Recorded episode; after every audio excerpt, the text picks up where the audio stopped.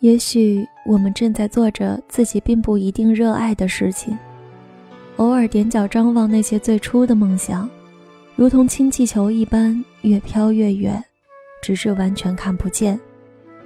久而久之，我们被生活中的琐事所淹没，曾经的信誓旦旦，或者对于未来的美好想象，渐渐变得模糊，乃至全部遗忘。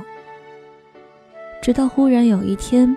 你看到别人正牵着你的那只梦想气球，在阳光下熠熠闪动，格外刺眼。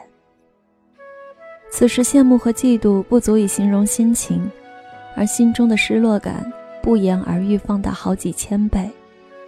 这时候有个声音反复在耳边回响：“亲爱的，不要让别人实现了你的梦想。”这些天，我看到了很多人的改变和成长。在一酒席中，我和好几位熟悉的朋友在一起聊天，其中有一位拿出好几本装帧很文艺范儿的书送给我们。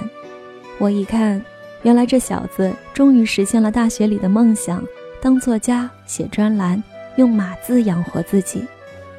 大家在纷纷道贺中聊起了自己年少时的梦想，一时间感慨万千。我仔细听了听，大部分的朋友现在都在做着和梦想无关的事情，口吻中透露出来的，除了羡慕、嫉妒、自嘲外，还有淡淡的遗憾，好像那个美丽的梦想就跟清晨的雾一般，一接触现实的阳光就会消融殆尽，无影无踪。散席的时候，我跟同路的朋友聊天说。我记得你大学的时候文章写的比他好，而且你的理想不也是当一个自由作家，能够去很多地方写不同的风景和人情？他不以为然道：“梦想这东西还能当真啊？现在生活这么不容易，天天柴米油盐，还有什么精力去看书写东西？再说了，你看看其他人，他们不都活得一样？”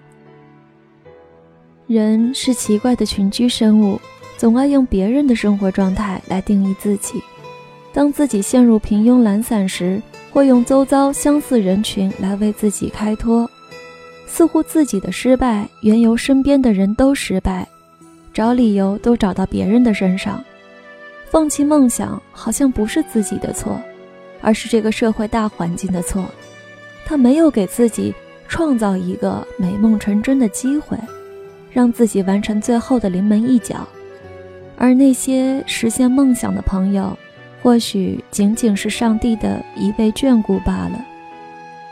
我不清楚这位朋友在看到别人出书写专栏的时候，内心会发生如何的震动，也不知道当天晚上临睡前是否能够回忆曾经年少时的追求，他会遗憾还是会后悔？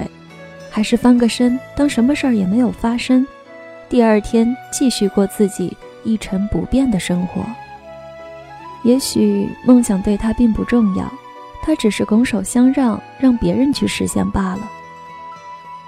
这几天，我给另一位离职在家、准备当妈妈的死党打电话，我认真的跟他说：“你一定要好好的呵护好自己的兴趣和爱好，不要轻易被生活的琐事打败。”未来，你的梦想一定要自己实现，不要拱手相让。